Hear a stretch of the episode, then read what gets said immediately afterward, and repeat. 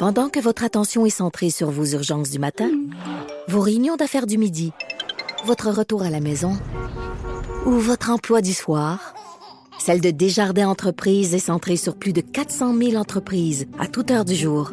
Grâce à notre connaissance des secteurs d'activité et à notre accompagnement spécialisé, nous aidons les entrepreneurs à relever chaque défi pour qu'ils puissent rester centrés sur ce qui compte, le développement de leur entreprise. Bon mercredi, aujourd'hui on est le 30 octobre 2019, veille de l'Halloween. Est-ce que vos bonbons sont achetés? Est-ce que vos décorations sont faites? Avez-vous vidé vos citrouilles pour euh, exposer à quel point vous avez aucun talent artistique? Non, chez nous, on, s'est rendu qu'on les, on achète des appliqués ou euh, de la peinture qu'on met sur les Ah citrouilles. ouais, hein? On se vie, c'est correct. Oui, oui, oui. Bienvenue dans Franchement dit à Cube Radio. Mon nom est Jonathan Trudeau, en compagnie de Maude Boutet que vous venez d'entendre. Salut Maude. Salut, ça va très bien ce matin et je voulais te demander si tu avais vu euh, la grande nouvelle du côté d'Ottawa par rapport à Halloween. Ben, Hein, un- non. il y a un groupe qui demande qu'on reporte d'une journée Halloween parce qu'il annonce vraiment pas beau demain. Là. Environnement Canada l'a dit, il annonce la grosse pluie, du gros vent. C'est quelque chose de, de vraiment pas d'adon pour l'Halloween. Ben, il y a un groupe qui s'est dit Hey, la gang, on peut-tu tous se mettre d'accord ici à Ottawa qu'on reporte l'Halloween à vendredi, mettons? Non. non, non, j'ai de quoi sur le poil, moi, pour vendredi. là. J'ai pas le temps de passer la J'ai commencé à expliquer aux, enfants ce matin que, parce qu'ils sont bien inquiets, là, ils, ont, ils ont entendu dire qu'il ferait pas beau euh, demain soir, puis on leur a dit, écoutez, s'il fait pas beau, là, à moins que ce soit une tempête de l'enfer.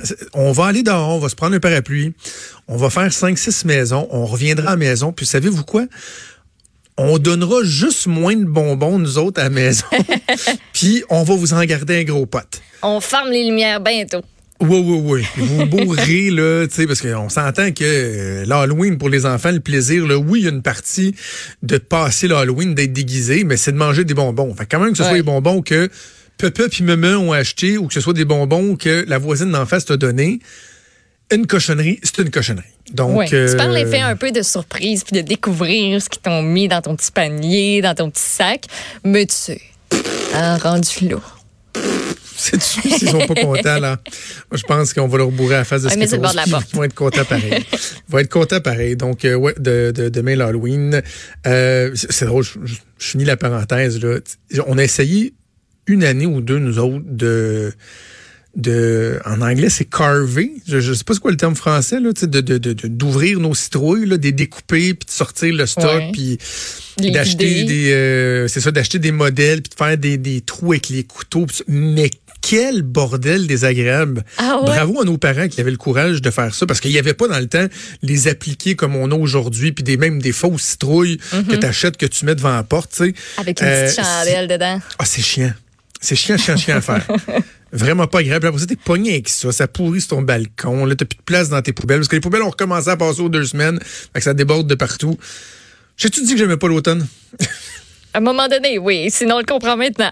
Euh, non, mais c'est-tu plate aujourd'hui? Comme journée grise, poche. Oui, mais, il- mais au moins, il fait pas trop froid. En tout cas, bref. euh, Oui, on est l'automne, c'est l'automne. Parlant de journée pas agréable, c'est une journée pas agréable que les libéraux ont eue hier et qu'ils ont aujourd'hui, parce qu'évidemment, ouais, ben évidemment, euh, le, le- le journal qui continue euh, sa couverture du livre PLQ Inc.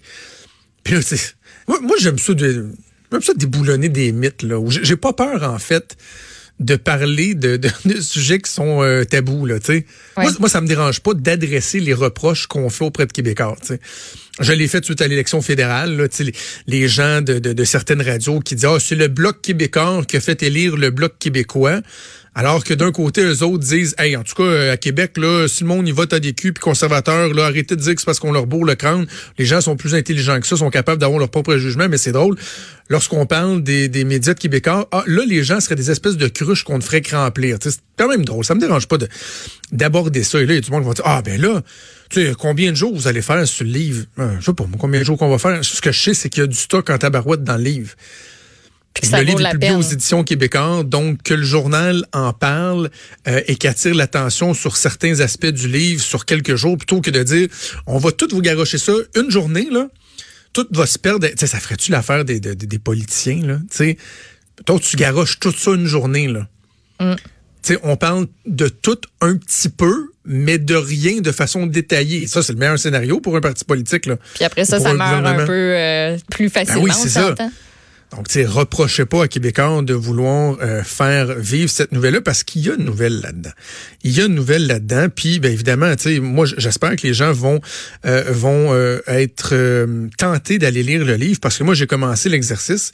C'est quand même une bonne brique, là, 300 quelques pages. J'ai lu quasiment la moitié déjà hier. C'est fort, fort, fort intéressant. Puis, tu sais, ce que j'expliquais dans, dans le journal, euh, Maud, ce matin, je sais pas si tu as eu l'occasion de, de, lire ma chronique, mais... Mm-hmm. Sais, hier, c'est pas la chronique qui me tentait le plus d'écrire au monde. Là. Ben oui. Je, je, je, mentirais si j'étais excité à l'idée d'écrire cette chronique-là. En même temps, si j'écris pas là-dessus, il y a des gens qui vont me reprocher de pas écrire là-dessus parce que j'ai travaillé pour les libéraux, parce que j'ai travaillé pour Mme Normando, parce que j'ai travaillé pour M. Charret. Puis, tu sais, je l'écris, puis j'essaie de trouver une zone de confort là-dedans, tu sais. Et, et, je l'ai trouvé, cette zone de confort-là, puis je vais te le dire de deux façons. Premièrement, sur euh, sur euh, premièrement, ce que j'explique dans ma chronique, c'est que c'est très difficile pour moi de porter un jugement sur des gens avec qui j'ai travaillé. Sur Nathalie Normando, sur Jean Charest, puis je, je, je pense qu'il y a une certaine humilité dans, dans l'exercice que j'ai fait hier, de dire aux gens, regardez, conflit d'intérêt serait peut-être un terme un peu fort, mais tu sais, implication émotive, tu serait peut-être juste. Oui. Parce que j'ai beau ne pas avoir parlé à M. Charret depuis, écoute, je pense que ça fait sept ans que je lui ai pas parlé. J'ai pas gardé contact avec lui. Tu sais, lorsque j'ai quitté la politique, je l'ai croisé de temps à autre dans des événements, puis c'était très chaleureux, sympathique. Hey, salut Jonathan, Monsieur Charret, comment ça va? Nanana, nanana. Mais tu sais, j'avais pas de conversation téléphonique avec lui pour dire puis comment ça va? J'ai jamais été souper avec lui en tête à tête. Mm-hmm. Tu sais, mais il reste que le respect que j'avais pour mon patron, j'avais pas le choix de le respecter énormément. Moi, j'ai travaillé pour lui pendant deux ans. J'ai été militant du parti duquel il était chef pendant de nombreuses années. J'étais dans un cabinet de son gouvernement. c'est sûr que je respectais l'homme, puis j'ai eu beaucoup de plaisir à le côtoyer et à travailler avec lui. Euh, même chose pour Nathalie Normando. Tu sais, je disais à Richard tantôt, pendant presque trois, trois ans et demi, quatre ans, j'étais avec elle à tous les jours. J'ai beau pouvoir dire que moi, j'étais pas impliqué dans les réunions où, par exemple, on parlait d'octroi de contrat, des trucs comme ça, que je peux pas savoir ce qui se passait derrière des portes closes. Il reste que dans son action politique au jour le jour, dans la sphère publique, j'étais toujours là. là. Mm. J'étais plus souvent avec elle qu'avec ma blonde. Donc, de lire des témoignages ce matin, comme quand on relate son interrogatoire avec l'UPAC, le fait qu'elle était découragée, démolie, dévastée, en larmes, c'est sûr que ça me fait quelque chose. Donc, j'ai beau vouloir être le plus objectif possible, moi, je vais me garder de, de tirer des conclusions sur des personnes que je connais, que j'ai eu l'occasion de, de, côtoyer, d'autant plus que euh, je peux pas me substituer au système de justice. S'il y a des accusations dans le cas de M. Charret, euh, on verra, il sera jugé. Dans le cas de Nathalie Normando, il y a eu des accusations, mais on se demande si un jour ça va finir par aboutir. Donc, je, vais être bien prudent. Ça, ça m'empêche pas de reconnaître à quel point le Parti libéral, dans son fonctionnement, dans son financement, était euh, détraqué. Il faudrait être fou pour ne pas le reconnaître. Mais ce que ça met en lumière, le livre, pour moi, le plus important, c'est que le système de justice, le système policier, il est profondément malade. Parce que c'est pas normal que euh, on soit obligé de passer par le euh, par l'entremise de, de, de confidences, de fuites auprès de journalistes pour finalement donner des réponses aux gens. Mm. C'est ça que ça met en lumière. Tu sais, il y a trois choses à et, et j'ai pas la réponse, mais il y a trois il y a trois questions qu'on peut se poser. J'en parlais avec Antoine Robitaille hier. Euh, Est-ce que le fardeau de preuve est trop difficile pour nos policiers, pour le système de justice? Lorsqu'il vient le temps de traîner quelqu'un en cours, est-ce que c'est normal qu'on a des gens qui avouent, on a des enregistrements, on a obtenu des enregistrements, des gens qui avouent que, d'après moi, on va me faire arrêter, hein? hein J'attends, là, va me faire passer mes notes, puis bon, je, paierai de l'impôt, je ferai un peu de prison, puis je passerai à d'autres choses. C'est normal que ces gens-là, on soit pas capable de leur mettre la grappin dessus. Donc, est-ce que c'est trop lourd, trop complexe? Est-ce qu'on parle d'incompétence? Est-ce que vraiment on doit remettre en cause ou en doute la, la compétence des gens qui mènent, qui tentent de mener à bien ces enquêtes-là, ces procès-là? Ou sinon, l'autre qui est plus inquiétante, c'est l'aspect de l'interférence politique. C'est qu'on, on, est-ce qu'on doit aller jusque-là se poser des questions? Donc, moi, c'est pour ça que je dis que le livre, il fait œuvre utile parce que ça nous permet de prendre la mesure d'à quel point il y a des enquêtes qui sont avancées, il y a du travail qui a été fait, et que sans euh, qu'on puisse tirer des conclusions sur la culpabilité au nom des gens, comme je le disais, c'est quand même pas normal que ça stable. Que autant d'un côté comme de l'autre, c'est-à-dire qu'on soit pas capable de porter des accusations, d'avoir des procès et de reconnaître coupable des gens, qu'on soit pas capable de faire ça, mais qu'à l'inverse, on soit pas capable de dire, vous savez, on a fermé telle enquête parce que finalement, il n'y a pas d'accusation à porter, ou que des accusations sont portées, mais que la personne est innocentée, puis qu'on puisse finalement passer à d'autres choses. C'est pas normal, ça. Et c'est pas normal que ça prenne des journalistes qui font un excellent travail pour finalement euh, nous jeter un éclairage sur tout ça, sur tout ce système-là. Première chose. Deuxième chose, c'est sur la réaction des, euh, des, libéraux anciens et actuels. J'ai parlé à bien du monde au cours des deux euh, derniers jours, différentes sources, au gouvernement, députés, du staff, d'anciennes personnes. Et là, il y a cette notion d'acharnement là, qui revient. là. Ah, ben là, c'est de l'acharnement de Québécois, là. Ah, puis ça, on le sait, hein, Pierre-Carl Pellado, c'est l'ancien chef du Parti québécois, fait que vous voulez faire la peau au Parti libéral. Premièrement, le Parti libéral n'est plus au pouvoir.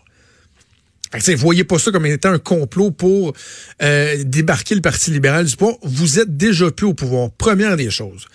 Deuxième des choses, celles et ceux, parce qu'ils sont plusieurs à l'avoir dit, même hier, le chef par intérim, Pierre Arcan, s'est questionné à voix haute là-dessus en point de presse, se questionne sur le timing là, de la publication de ce livre-là. Oh, il y a une parcelle dans Jean Talon qui vient d'être déclenchée. Et là, hier, on présentait Gertrude Bourdon. On pourrait y revenir d'ailleurs à Gertrude Bourdon peut-être plus tard dans tes nouvelles. Euh, et là, ils disent, oh, là, c'est vraiment, là, Québécois venu au Parti libéral. Vous pensez vraiment que le travail de moine qui a été fait par tous les journalistes qui ont travaillé sur le livre depuis plusieurs mois a été fait en fonction de publier un livre la journée du déclenchement d'une élection partielle dans Jean Talon? Ça a donné de même, hein? Ça fait un an qu'ils travaillent là-dessus, puis ils ont pris des précautions là incroyables pour ben arriver à publier ce livre-là. Ils sont allés imprimer en Ontario. Tout était calculé au quart de tour, mais pas pour tomber à quelques jours du déclenchement d'une élection, une partielle, tu sais. Ça a pas rapport. ça a commencé même avant que euh, le député qui était là avant annonce qu'il se retirait.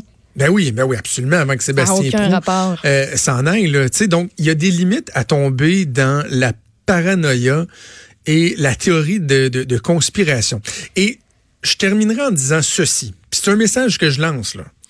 Euh, mes, anciens amis libéraux, mes anciens collègues libéraux. J'ai encore des amis là-dedans, il y a du bien bon monde. Mais je, vais dire ceci, bon. Vous pouvez ne pas aimer le procédé. C'est-à-dire, Québécois décide de publier un livre dans ses éditions et évidemment va faire un certain millage avec ça. Comme je le disais tantôt, on garochera pas tout ça en une seule journée.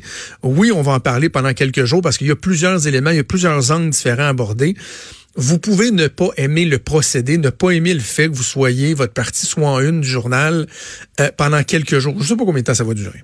Ça, c'est une chose, vous avez le droit. Par contre, de tout mettre sur le dos, par exemple, du passé péquiste de Pierre-Carl Pelado,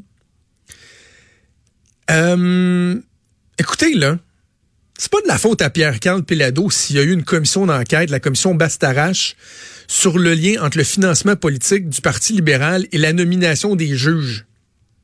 PKP a rien à voir là-dedans. C'est pas de la faute à M. Pelado s'il y a eu la commission Charbonneau qui s'est penchée sur la collusion, la corruption dans euh, la construction au Québec qui s'est passée, tiens, bizarrement, à l'époque des libéraux.